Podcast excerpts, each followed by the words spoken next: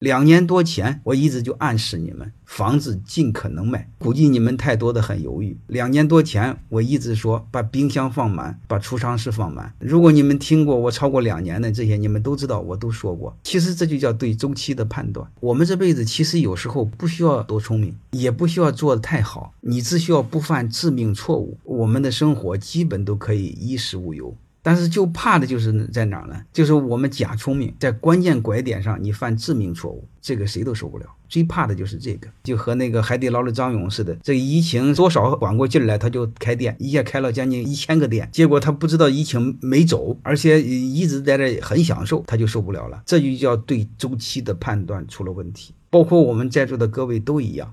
你们不要关注我给你们答案，因为我就是草民一个。更多的是我们学会思考，有一点点理性的判断就够了。